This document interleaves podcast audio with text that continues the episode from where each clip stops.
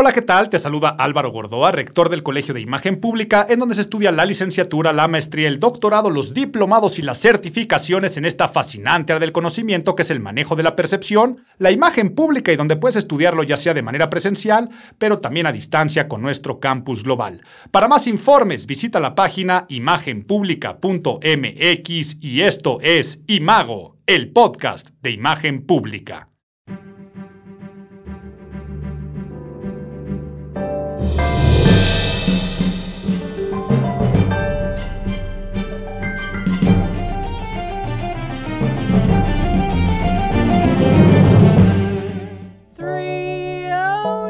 Magic number.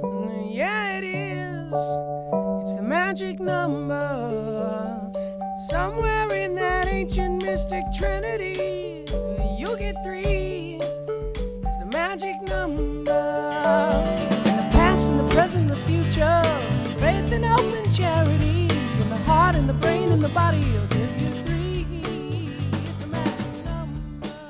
2023 empieza un nuevo año, una nueva temporada de Imago, el podcast de imagen pública. 23 número mágico porque contiene al 3, por eso empiezo con una de estas canciones que es de mis favoritas o que me trae muy buenos recuerdos no solamente porque es de Blind Melon, un grupo que me marcó muchísimo en mi juventud, sino porque es este cover, una canción infantil que habla de la magia que hay detrás del número 3 y cuando se le suma con el número 2 habla de la secuencia del 2 que te lleva al 3, un número de multiplicación, de generación, el número de la comunicación, pero antes de ponerme numerólogo y de explicar por qué es el de la comunicación, Año de nones, año de dones, se dice siempre de los años que son impares y yo creo que este 23, o más que mi creencia es mi deseo, hasta con un pensamiento mágico, es un año de sanación. ¿Por qué digo que es un año de sanación? Vamos a hacer una analogía como cualquier enfermedad, cualquier carencia, cualquier desgracia, y pensemos que por supuesto el año 20 fue un año de pérdida y vamos a sumarle ahí también el año 21, esos años que quedan en el olvido, esos años pandémicos y esos años que fueron años de carencia. Cuando tú tienes una pérdida, cuando tú tienes una carencia, cuando tú tal vez tienes una falta de suministro de cualquier cosa, lo que viene y el proceso natural después de la pérdida es la recuperación. Y ese fue el año pasado. El 2022 fue un año de recuperación. Quiere decir que salimos otra vez a esa vida, la normalidad y a recuperar las cosas que habíamos perdido. Recuperamos las fiestas con los amigos, las reuniones multitudinarias, a los amantes de la música, recuperamos los conciertos masivos, los festivales, las clases presenciales al 100% en las escuelas y puede sonar muy bonito que fue un año de recuperación, pero la verdad es que cuando tú tienes esas carencias, esos vacíos, esas pérdidas, cuando viene la recuperación, viene también una época de voracidad, para no decirlo tan coloquial, de aperrados, de atascados y de vamos a dejarnos ir con todo para recuperar lo perdido. Te hago esta analogía.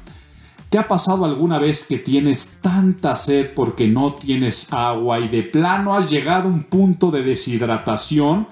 Que cuando tienes esa pérdida o esa carencia, te ponen enfrente un vaso de agua y atáscate, ¿no? Vas a beber con tal fruición, con tal gozo, con tal este, forma en la cual dices, qué rico y qué refrescante está eso, que vas a derramar la mitad, tal vez te vas a atragantar y si llegara alguien a robarse esa preciada agua y ese líquido, vas a sacar los dientes y vas a sacar la garra. Eh, te estoy caricaturizando, pero imagínate esas cuestiones de que te caricaturizan o te dramatizan a alguien muerto de hambre y que le avientan un pedazo de pan y cómo se los come de esta manera totalmente feral, o sea, feroz, salvaje, que si alguien llega a robar la comida, pues va a ladrar y va a morder. Bueno, eso fue lo que nos pasó el año pasado. Fue un año bastante egoísta. Fue un año de no compartir. Fue un año de yo, yo y después también yo. Y fue un año en el cual nos atascamos, ¿no? Que si no había fiestas, fiestas ahora con todo. Que si el concierto, giras mundiales carísimas y se agotaban los boletos, nada más salían a la venta y Ticketmaster a explotar. Y así podemos ver lo que fue un año que no por algo arrancó con una guerra, hubo conflictos todo el tiempo, yo no sé si tú lo percibiste, fue un año muy violento. No le estoy diciendo nada más en estos conflictos armados u otras situaciones que se vivieron en el nivel social nacional e internacional en torno a una violencia pues nada más física, ¿no? Eh, o, de muertes eh, como en este país. No, estoy hablando de esa violencia de que la gente se ofende más que nunca con todo.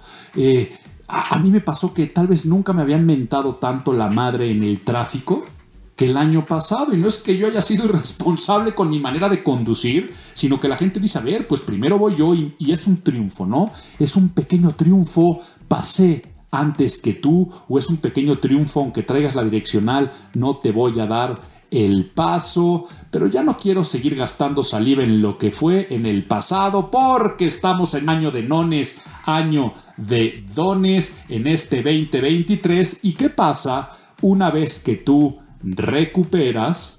Después ya viene el proceso de sanar. Entonces, de la enfermedad viene después el proceso de recuperación con convalecencia y después ya viene otro proceso donde haces las paces con eso que te pasó y es la verdadera sanación no solamente física sino también la mental y la espiritual.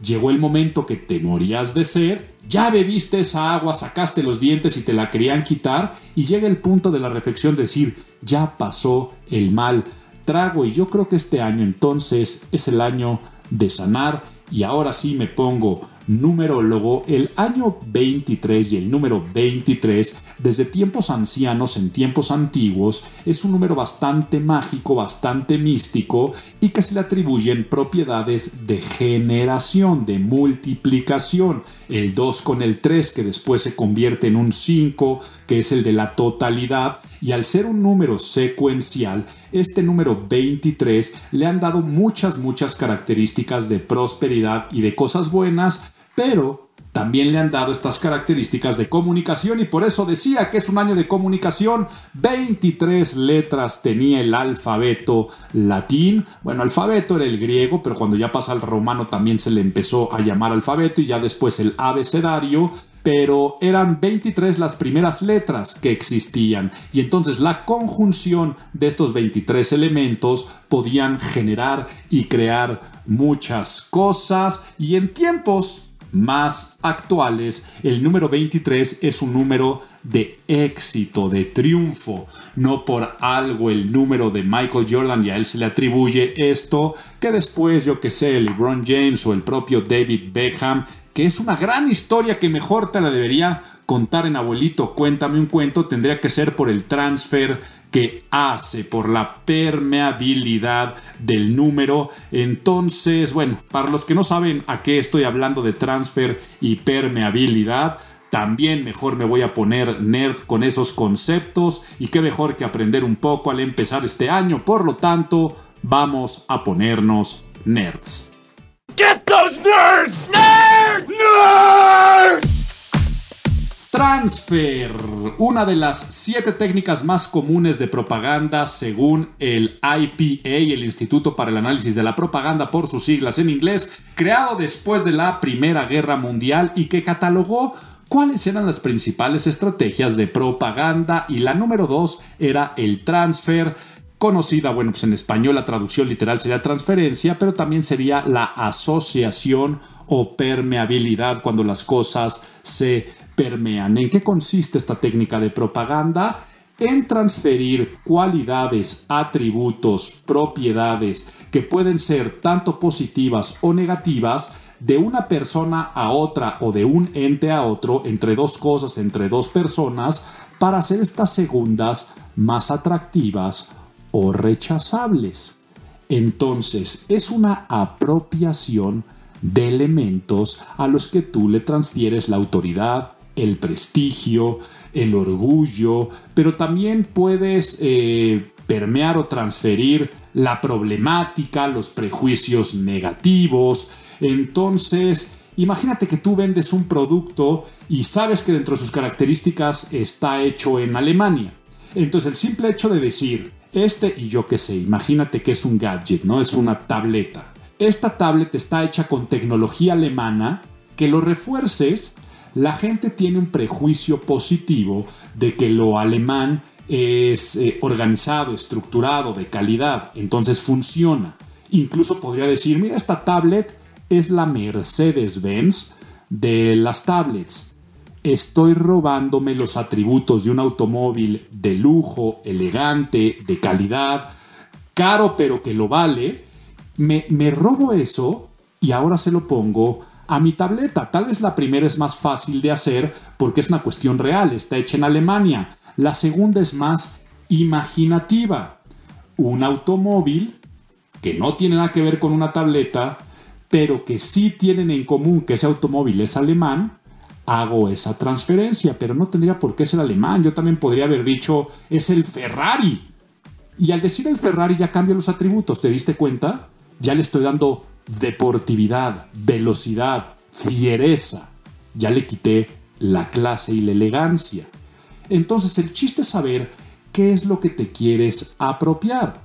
El actual gobierno de México, el hablar de una cuarta transformación está diciendo que yo soy similar a esas tres transformaciones que ya han existido. El simple nombre del partido político, Morena, es hacer un transfer con la raza, con la cultura, incluso hasta con tiene guiños con la Virgen de Guadalupe. Si tú la palabra morena en México, a la gente se le viene esa cuestión de una divinidad, de culto.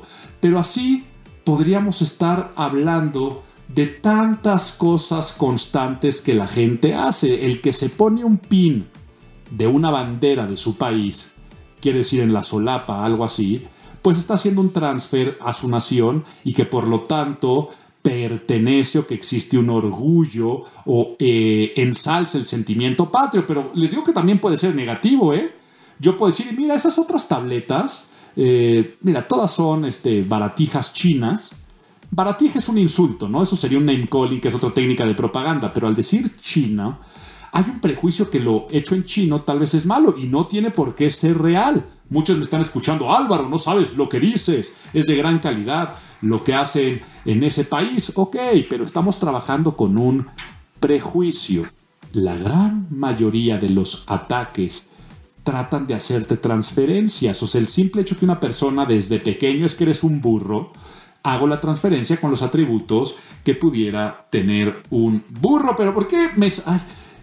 ya, se, ya se me olvidó por qué me iba a poner nerd hablando de los transfers, en qué secuencia veníamos charlando y platicando. Ya me acordé, numerología, y hablé del número 23 que David Beckham hizo una transferencia un transfer, pero ¿saben qué? Me estoy dando cuenta que estuvo maravilloso que haya salido este tema de los transfers, de la permeabilidad, por algunas cosas que pasaron este enero en el país, que en la sección noticiosa o de análisis del mes profundizaré. Pero ahora sí, abuelito, cuéntame un cuento. ¿Me cuentas un cuento?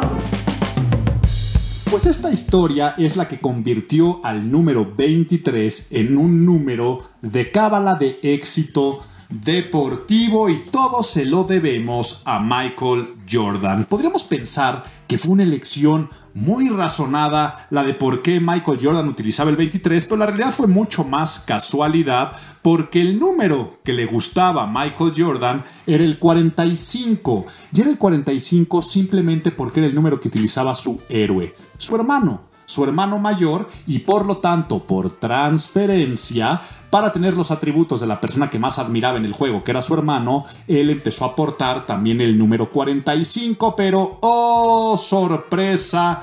Llega el momento que el hermano menor empieza a rebasar al mayor en el juego y son parte del mismo equipo. Y no hay dos personas que puedan utilizar el mismo número, por lo tanto lo que hace Michael Jordan es dividir 45 a la mitad y como quedaba 22.5 lo redondeó y en su declaración es por eso preferí tener el número 23.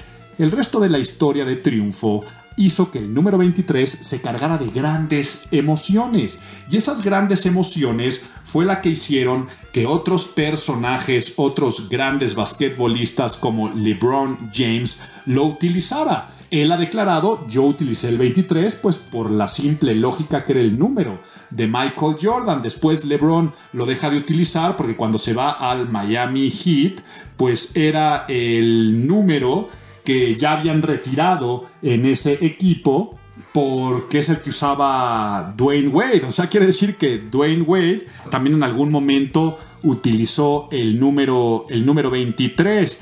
Pero eh, Black Mamba, o sea, utilizaba no el 23, sino utilizaba el 24. También hay una historia ahí de numerología que de momento no quiero equivocarme, la verdad, no la conozco también, pero era algo de los números que utilizaba en el colegial, sumaban al final 24, pero recuerdo yo que se especulaba, ¿no? Eh, que tenía el número 24 porque era mucho más o iba a ser la futura leyenda que iba a rebasar por fin a Jordan. Entonces, uno más que Jordan. Esa era también así como la leyenda rumor.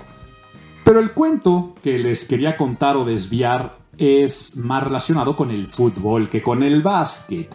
Cuando surgen los galácticos, estas leyendas del Madrid, entre donde estaban Figo, Zidane, este, Raúl y otros, este, Ronaldo, Em, David Beckham no utilizaba pues el número 23, pero recuerden que en esa época fue un gran notición el fichaje del primer jugador franquicia para la MLS, ¿no? La MLS, la liga eh, de fútbol, bueno, de soccer para ellos, de Estados Unidos, y se traen con un dineral a David Beckham para traer la atención a un equipo que bien inteligentes los mercadólogos y todos aquellos dedicados al branding le ponen al equipo de Los Ángeles el Galaxy.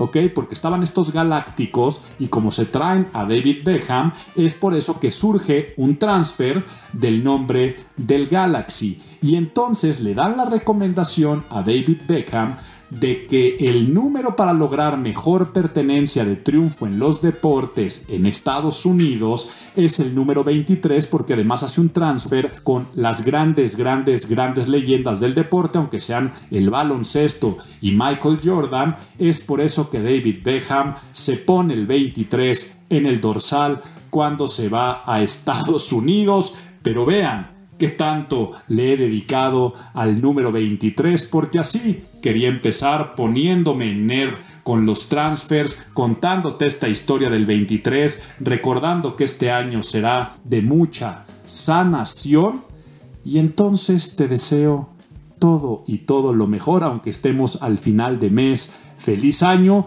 Y digo aunque estemos a final de mes. Es más, aviéntame la cortinilla de Nadie te preguntó. Nadie te preguntó,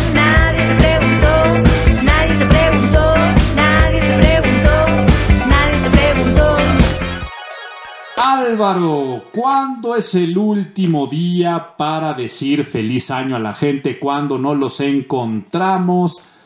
Vaya, no saben desde hace cuánto tiempo, y, lo tengo detectado desde las redes sociales, desde Twitter, yo creo, cuando abrí mi cuenta de Twitter, siempre a principio de año me hacían la consulta, oye Álvaro, ¿hasta cuándo el protocolo de decir feliz año al saludar cuando te encuentras a la gente? La realidad es que no había nadie, nada escrito, no hay ningún publicable al respecto, bueno, no había ningún publicable al respecto, y entonces pues me gustaría decirte que me lo saqué de la manga, pero no me lo saqué de la manga. La realidad es que se hizo una pequeña encuesta, un pequeño sondeo, y ya estaba este famoso Blue Monday, el lunes más triste, que es el, el segundo lunes del año porque todavía no llega la quincena y este como que ya empezó el año pero todavía no carburamos entonces no tenía que ser tan corto, pero después dije para final de año sería mucho y hice una pequeña encuesta y resultó que en esa encuesta la gente dijo pues a mediados de mes, ¿no? Al 15, con la quincena. Entonces nadie me preguntó, pero decidí publicar en ese entonces en Twitter Termina la primera quincena del año y con ella el protocolo de desear feliz año. Y le puse tuitear y se empezó a repostear. Y entonces ahora veo que la gente lo cita, luego lo puse en un publicable para una revista y al día de hoy, si tú haces una pequeña búsqueda en internet de cuándo tienes que decir, pues aparece que es eso, según quién, según este güey que se le ocurrió sacarse de la manga porque le preguntaban mucho, entonces ahora me pasa, ¿no? Que de repente le digo, feliz año. Álvaro, es que te escuché decir algún día que haz lo que quieras, recuerda que el protocolo es algo flexible y por eso entonces, aunque esté acabando el mes, no me importa y te deseo un feliz, feliz año y vámonos con el análisis de las cosas que pasaron este mes que dan para gastar saliva en tema de imagen pública, que son dignos de análisis y vamos a ponernos entonces del lado de Shakira o del lado de Piqué.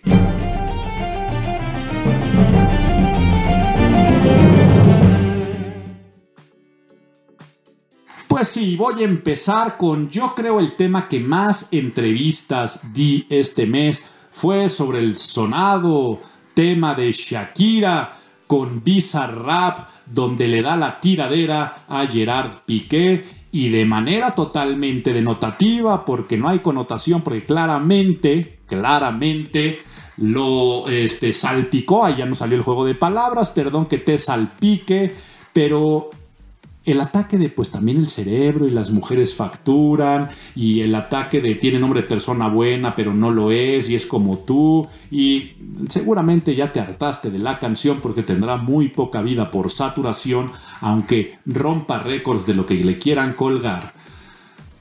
Vamos a darnos cuenta que esto dividió a Latinoamérica. En México, que chairos y que fifís, shakirianos y piquecinos son los que están discutiendo a favor, en contra de uno y el otro. Y me han preguntado siempre como si aquí tuviéramos que poner en un podio de ganadores a las personas en tema de imagen pública. Le encantan eso a los medios de comunicación y por lo tanto, pues a la gente y al medio lo que pide. En un análisis, si quisiéramos hablar de ganadores y de perdedores, ¿quién gana? ¿Y quién es el máximo ganador de esta disputa y contienda? Las marcas.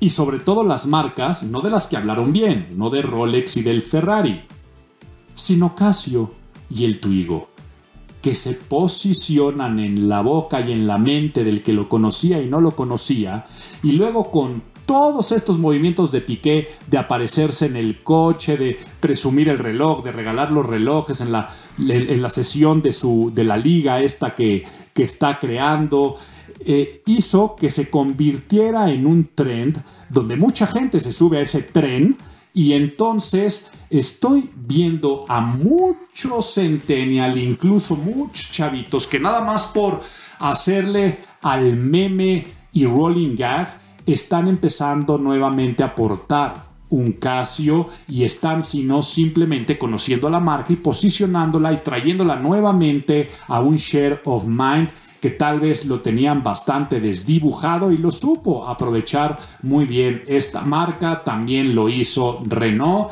Y entonces esos fueron los grandes y principales ganadores, medalla de oro, si así lo quisiéramos decir, ¿para quién es la medalla de plata? Los segundos en ganar es la industria musical y la industria del entretenimiento en general, en donde están también los medios de comunicación y los creadores de contenidos. Mucha tinta, mucha saliva, muchos análisis, muchos clics, mucho clickbait y muchas historias de especulaciones, de dimes y diretes, de análisis. A mí me, han dicho hasta, oye, es que en el lenguaje corporal en el video, tratándole de encontrar tres pies al gato a todo lo que está diciendo, lectura tras lectura del tema, que si hay plagio, que si no hay plagio, que si se utilizan los acordes o no se utilizan. Entonces, pero ¿quiénes son los grandes ganadores? De entrada las plataformas, ¿no? Porque toda la gente que argumenta cosas como, uff, no, pero Shakira, vaya si las mujeres facturan,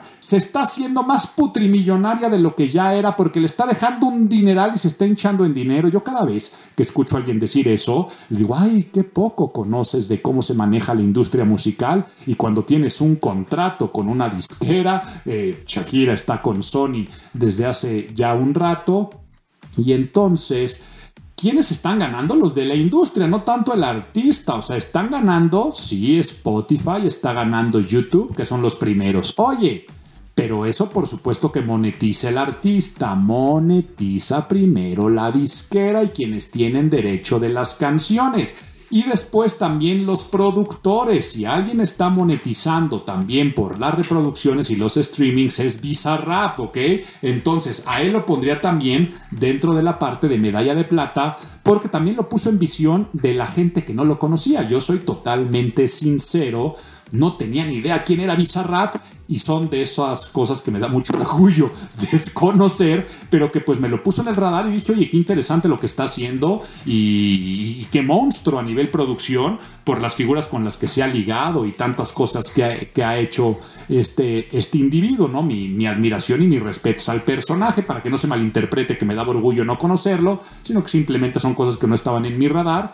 Pero entonces él estaría ganando mucho y luego la disquera estaría ganando también mucho y luego viene la regalía que le toca al artista por eso. Ahora, no estoy diciendo que sea dinero que se desprecie, pero para un artista como Shakira terminan siendo cacahuates lo que le caen y puede sacrificar algo de su reputación, no toda, por una pequeña utilidad a corto plazo que será una ola que subirá y que después bajará. No la considero una canción que vaya a monetizar en años. Ah, no la considero una canción de tía. ¿A qué me refiero con una canción de tía? Esas canciones que nunca van a morir que si ponen una boda, la tía va a pararse a bailar. Y yo creo que la última canción de tía que recuerde este, es el Despacito, ¿no? Este, que lo van a bailar niños, este, viejos, adolescentes. Es la última, pero así cuántas, ¿no? Si, nos vamos a los este, 80s, 90s y más, cuántas canciones de tía se nos pueden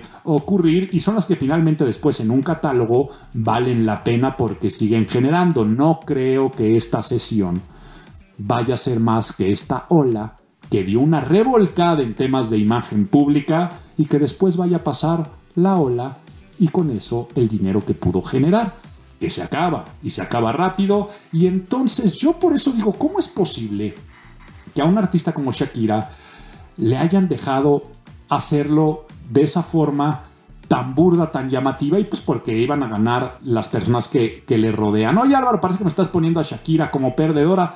Todavía no estoy diciendo que sea la gran, la gran perdedora. Porque vamos ahora con la medalla de bronce. Tercer lugar en esta competencia de triunfos. Gerard Piqué. Álvaro, ¿a poco Piqué a tu parecer gana más que Shakira cuando lo atacaron a más no poder. Además es un sinvergüenza, descarado, infiel lo que hizo, hasta con los detalles que han salido a la luz pública de la infidelidad con Clara Chía. Sí, pero la imagen de sinvergüenza ya la tenía desde el escándalo del divorcio. Bueno, no divorcio, no estaban casados, de la separación, porque fue infiel. Pero una cosa es el sinvergüenza que le chiflaban en su partido de despedido, le cantaban el guacahuaca o que era repudiado, al sinvergüenza que cae bien por carisma y por desfachatado y por valegorro. ¿Por qué? Porque se está riendo de la situación y al reírse la minimiza. Gerard Piqué está respondiendo con cachetada con guante blanco.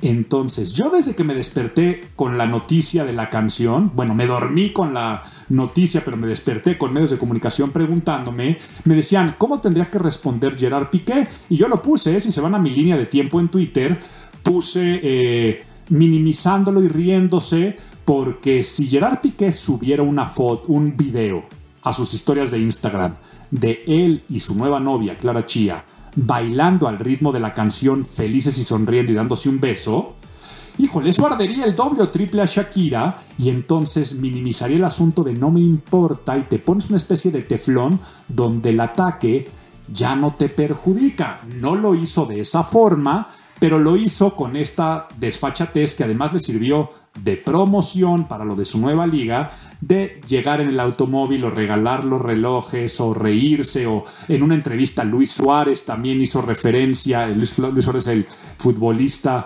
exfutbolista uruguayo, bueno, futbolista, ¿no? No está retirado Luis Suárez, ya no tengo ni idea, este, mm, haciendo referencia a lo de la canción y entonces Gerard Piqué se posiciona pues sí, como este mujeriego Bon Vivant con unos líos de faldas, pero que de todas formas, si ya era ese sinvergüenza, ahora es este sinvergüenza que cae bien.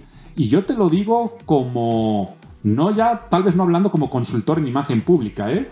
Te lo puedo decir como aficionado al fútbol y como dentro de los equipos de España de más simpatía con el Madrid que con el Barcelona, a mí Gerard Piqué siempre me cayó mal. ¿Ok? Siempre. Eh, después de lo de Shakira, dije, ahora me cae peor.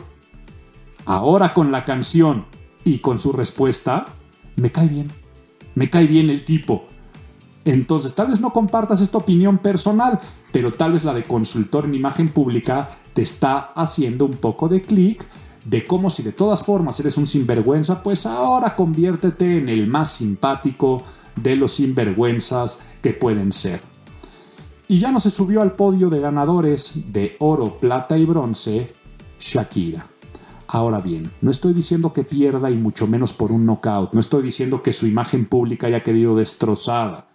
Simplemente lo que voy a decir es que fue innecesario para su imagen pública. ¿Por qué? Pues porque en cierta medida se rebaja, ¿ok?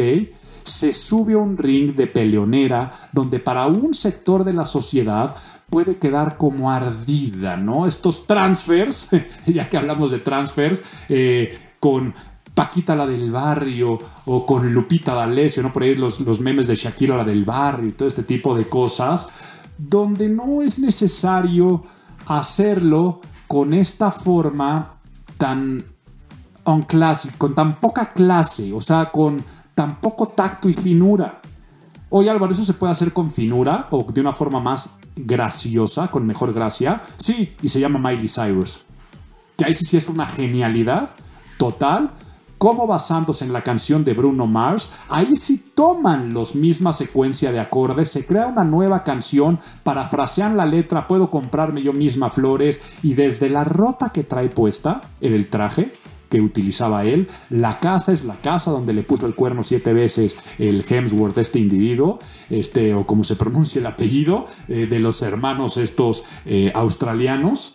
Y sí son australianos, ¿verdad? Sí, a ver si alguien no me corrige. Son neozelandeses o de otro lugar. Ya veré si sí son australianos o no lo son. Pero así es como se hace con clase. ¿Y quién también lo ha hecho con muchísima clase? Eh, Taylor Swift donde el público dice, uy, eso de la bufanda va en contra de, y aquí otro apellido que no voy a saber pronunciar nunca, Jake, ¿cómo es el hermano de Maggie? Siempre les digo como,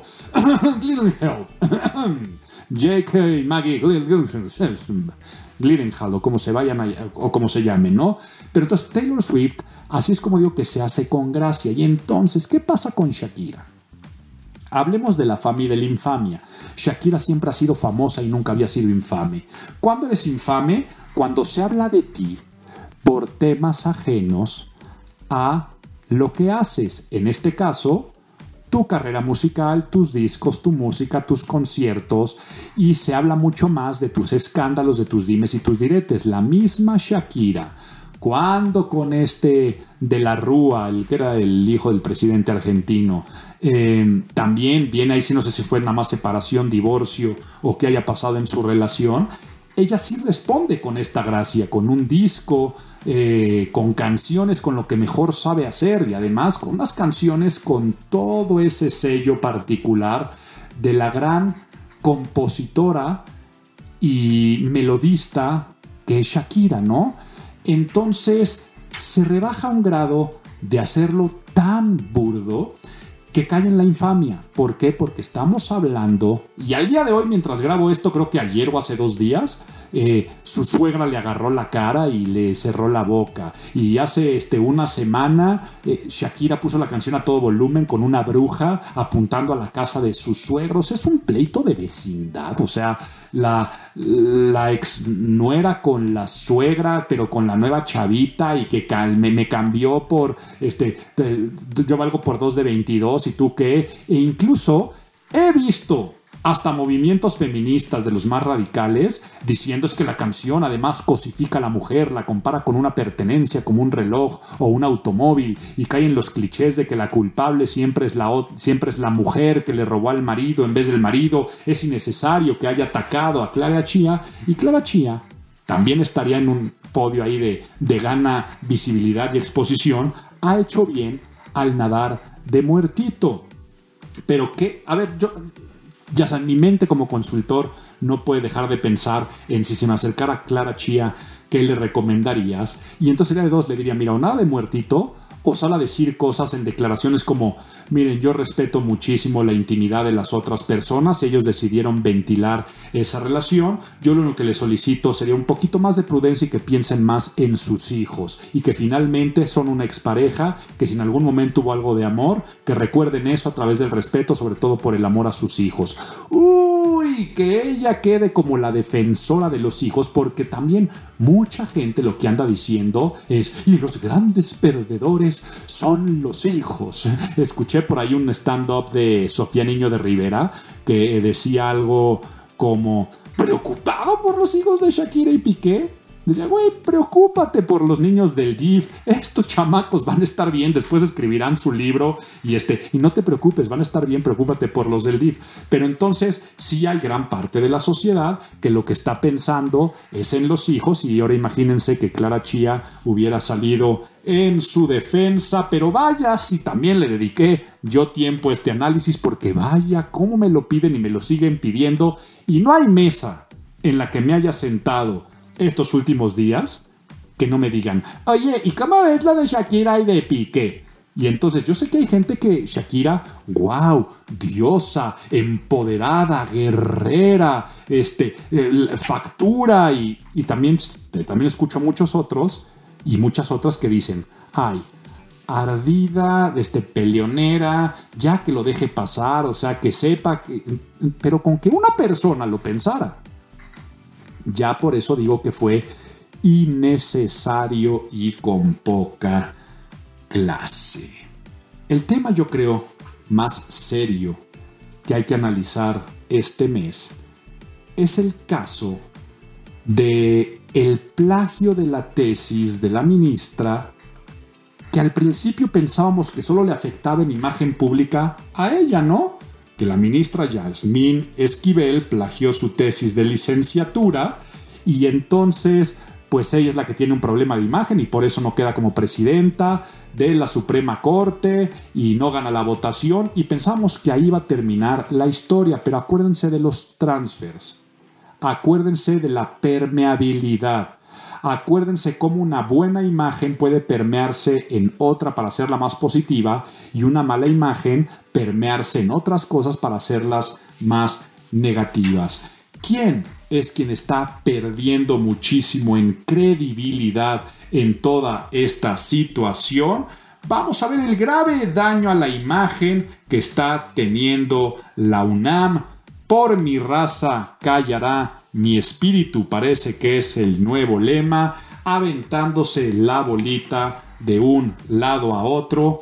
Y triste, ¿no? Porque vamos a darnos cuenta que la UNAM, por un lado, sí acusa a la ministra de haber cometido uno de los mayores actos de deshonestidad académica que puede haber, y se los digo como rector, que es el plagio, pero el plagio para titularse. Pero al mismo tiempo, lo primero que hizo fue lavarse las manos en cuanto a la validez del título de licenciatura y le pasa el asunto a la SEP, ¿no? O sea, de entrada dicen, a ver, esta cuestión de la FESA Catlán y que ellos vean y que resuelvan. La FESA Catlán dice, esto se va a la SEP. La SEP, por supuesto, dijo, pues yo qué tengo que ver con esas cosas. Pero este, además, en la prisa por tratarse de zafar del problema, las autoridades universitarias, el rector y demás personas no dieron estos derechos de audiencias a personas involucradas en el, en el lío del plagio, ¿no? Entonces, abre la puerta a que cualquier fallo que hubiera legal fuera impugnado y los que también quedan mal son tantos egresados que a lo largo de décadas sí cumplen con los requisitos de normatividad universitaria y en estos favoritismos y de protección. Entonces, una tibieza que en realidad sorprende y sorprende mucho cuando puedes y tienes que dar un golpe de imagen. Pero el tiempo corre y no pasa nada y ya a finales de, este mes, em, el rector, el doctor Enrique Graue, dice que, bueno, no, que sí se hace el análisis por parte de la UNAM. Ya la FESA Catlán dice, sí, sí hay plagios, tanto estas coincidencias. Él sale a decir que va a dar un discurso o un pronunciamiento al respecto y es el discurso más tibio de un pronunciamiento que puede haber porque dicen, mire, no queremos precipitarnos, vamos a seguir investigando, ahí están las causas evidentes, o sea, que evidencian y coincidencias de un gran plagio. No coinciden los tiempos que dice la ministra y no queremos tomar entonces una resolución precipitada. Vamos a seguir investigando, pero con ese tiempo la imagen y el prestigio del UNAM en caída y en picada, pero vean, la coincidencia de este albur del destino, que el día que el rector sale a decir eso es el mismo día que Dani Alves queda preso por escándalo de violación y violencia eh, de una mujer en un antro en Barcelona. Y entonces, ¿qué pasa no? con este gran escándalo de Dani Alves? Dentro de la misma UNAM, otra institución perteneciente a ella, que son los Pumas, los Pumas sí lo que dicen es, no me toco el corazón y en este momento los separamos sin que haya existido una audiencia y fallo final de culpabilidad. O sea, ahorita está en esta prisión preventiva que se podría decir esperando un fallo final. Pero sin esperar eso, dicen, a ver, aquí no vamos a dar el beneficio de la duda de lo que lo están acusando es muy grave y directamente lo separan porque no querían tener el transfer de un violador en el equipo. Y entonces tú no puedes mostrar esa dureza y resolución porque daña tu imagen, tener a alguien que comete un crimen, como tener a otra persona que también comete una deshonestidad total. Entonces, graves problemas de imagen para la UNAM. Y aparte, vean lo que dije, es de los temas más serios que pasó. ¿Y, qué otras cosas pasaron? Imagínense si ese es el tema que consideré serio, pues por supuesto, la gran crisis del metro, con, sabemos que han habido más de 25 muertos en tres años y que todo esto le ha caído a Claudia Sheinbaum, quien por supuesto niega y que dice que todo esto es un problema de las administraciones pasadas, pero que ahora lo llevan a un boicot al grado de casi casi como atentados terroristas para desprestigiarla.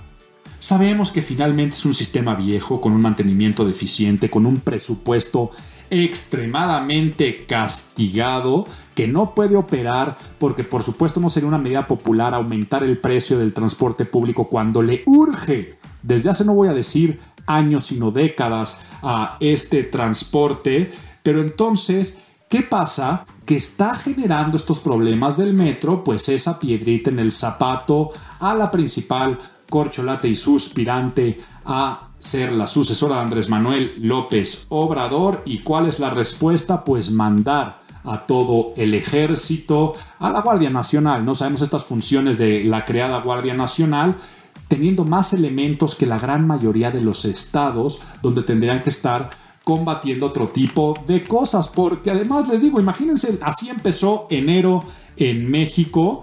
El panorama delictivo con la percepción de falta de autoridad y la impunidad con la que se puede deambular en este país si tú te dedicas al crimen organizado y al narcotráfico, y estoy diciéndolo por Sinaloa y otras regiones del país, es indignante, ¿no? Porque por un lado la Guardia Nacional eh, haciendo las labores de cuidar el metro, pero ni el ejército, ni las autoridades locales, ni las federales pueden quitar un control que esto a nivel internacional las noticias que no exista, pareciera que la preocupación y la persecución y procuración de, la justicia, em, incluso yendo a visitar las zonas donde el narco pues finalmente es la ley, estas visitas tan sonadas a Badiragato, eh, con la mamá del Chapo,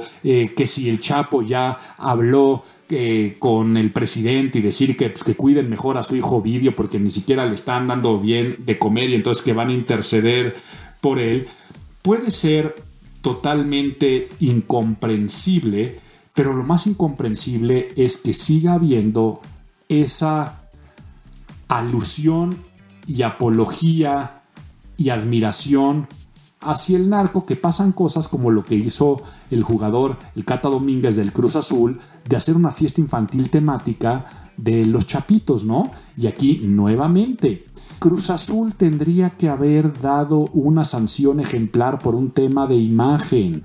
Sí, los futbolistas muchos dicen, es que ellos no son role model, o sea, modelos a seguir, ni es su función, y vienen de estratos sociales bajos y de incultura, y por eso, a ver, aunque no lo quieran, son esos modelos a seguir y sobre todo representan también a la imagen institucional. La imagen de las titularidades permea las instituciones y él como un titular de Cruz Azul se lleva entre las patas a la imagen del Cruz Azul, pero lo más sorprendente del Cruz Azul es también la tibieza. Ahora, del que el Cruz Azul sea tibio, lo entiendo. De la UNAM, si el Cruz Azul dijo, ah, no lo vamos a penalizar, viene presión social, bueno, cuatro partidos. ¿Y qué creen? Lo penalizaron uno, para el segundo partido ya estaba eh, jugando. Pero a qué voy, ¿no?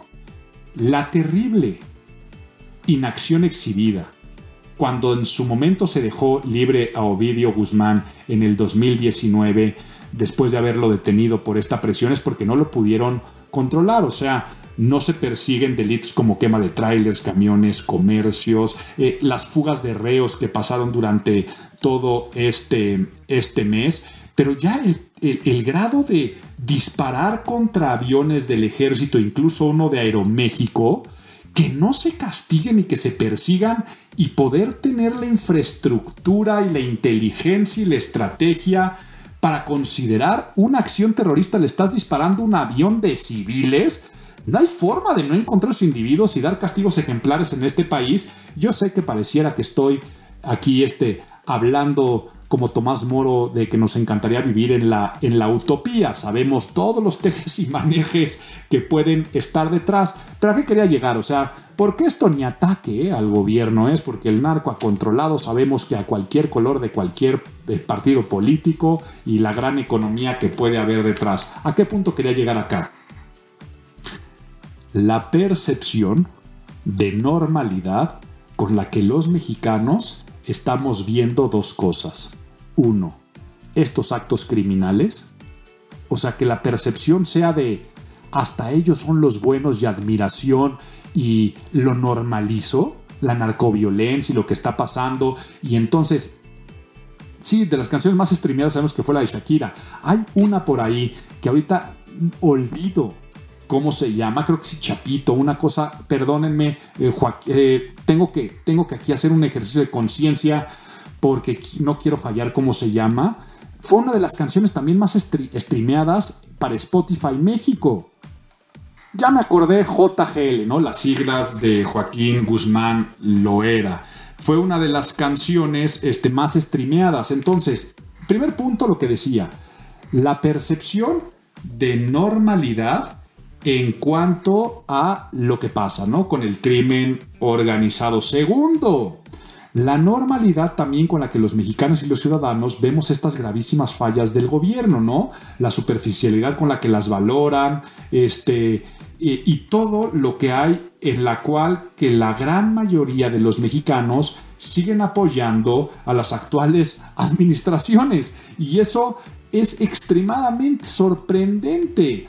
Eh, autoridades que no pueden ser competentes en un tema, pero que se normalice que una autoridad no es competente en México y por favor nuevamente no estoy poniendo forzosamente una bandera del partido actual, sino que ya es normal que, no se dé el ancho en los puestos de elección popular o de asignación en las dependencias. Lo estamos viendo cada vez más normal. Y tercero, Ah, pues que es normal que existan balaceras, fuegos cruzados, que puede ser hasta normal que tú vayas en un avión este, comercial y que te lo vayan a balear. Y entonces que tengamos de las ciudades más violentas del mundo en el top 10 a 8. Eso es lo que está más interesante de análisis, de percepción, la gran normalidad con la que lo estamos viendo y viviendo. y era el año de, sanación, el 2023, y así estamos empezando enero. Eh, creo que sí me puse un poco utópico. Iba a analizar lo de, lo de la cumbre y la llegada de Biden a la IFA, que fue ahí como un triunfo. Eh, una victoria pírrica, ¿no? Para el presidente, ¿no? Como decir, a ver, fue un fracaso la cumbre, pero le gustó mucho a Biden en la IFA, pero ya mejor dejemos esto, empecemos el año con una mejor vibra porque siento que me puse un poco turbio, escabroso y quería darle totalmente el opuesto de ánimo a este enero 2023 de Imago, el podcast de imagen pública, pero qué bueno que nos dan pilón. Que vuelva, que vuelva el pilón. Que vuelva, que vuelva el pilón. El gusto gratuito, el detalle bonito, la costumbre que alegra el corazón. Seguramente ya lo probaste, pero si no lo hayas probado, tienes que echarte un clavado en la aplicación, en el sistema, en el desarrollo del momento, que son esos que marcan un ya antes y después en la historia dentro de OpenAI, la inteligencia artificial, su aplicación y su página de chat GPT, ChatGPT, este chat de inteligencia artificial que ya pudo hacer el examen de admisión y de titulación de una de las universidades de Derecho y Abogados para poder estar en la barra de abogados de Estados Unidos más prestigiosa que pueda haber en el mundo, pues ya lo hizo. Yo cuando lo he estado probando son de estos temas que emocionan, asustan, preocupan, pero que te marcan un antes y un después. Yo recuerdo que sentí lo mismo al usar ChatGPT que cuando por primera vez vi un fax, ¿no? wow, esto cómo funciona, qué es lo que está pasando, qué está sucediendo. Sé que hay un antes y un después. Me pasó lo mismo con, con, Internet cuando empezó a desarrollarse de una manera diferente y sorprendente. Me pasó, recuerdo también cuando los primeros SMS, ¿no? Ya, o con WhatsApp, que tú te das cuenta que emociona porque dices, wow, esto está padrísimo, hay un antes y después. Pero el fax no me asustó. WhatsApp no me asustó. ChatGPT me sorprendió al grado de decir qué miedo, qué va a pasar, qué está pasando. Esto cambia todas las profesiones Todas. ¿Ok? No importa si eres compositor de canciones, novelista, abogado, abogada, diseñador industrial, matemático, físico o te dediques como yo a la educación, esto va a poder reemplazar abogados, maestros, contadores, fiscalistas, poetas. Ay, entonces em, yo le he solicitado algunas cosas bien interesantes a esta aplicación y créanme que si no se han echado un clavado ahorita, diviértanse, disfruten, reflexionen. La sesión de maestros del Colegio Imagen Pública, siempre hacemos a principio de año una reunión de, sensibilización donde damos conferencias y este año fue la inteligencia artificial en el salón de clases.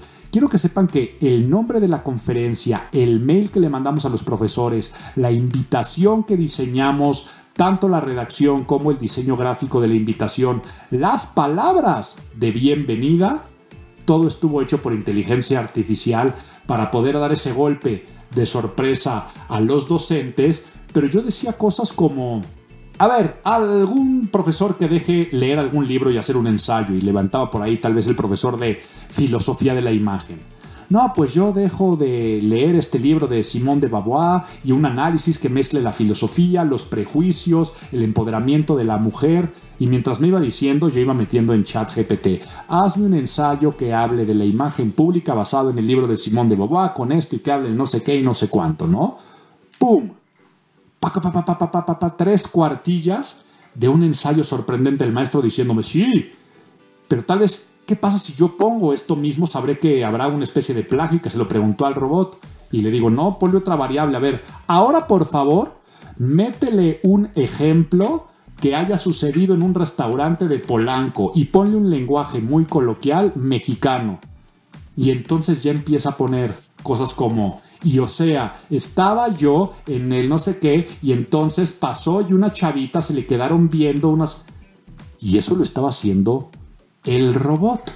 Entonces, échate este clavado a chat GPT. En conclusión, quiero decirles que el inicio de año es un momento perfecto para reflexionar sobre nuestra imagen pública y hacer cambios para mejorarla. Es importante recordar que esta imagen pública, esta percepción, es como los demás nos ven pero también cómo nos vemos a nosotros mismos. Con un poco de reflexión y esfuerzo podemos asegurarnos de que nuestra imagen pública refleje quiénes somos y lo que queremos transmitir al mundo en este inicio de año. Espero hayas disfrutado el podcast y ¿qué crees?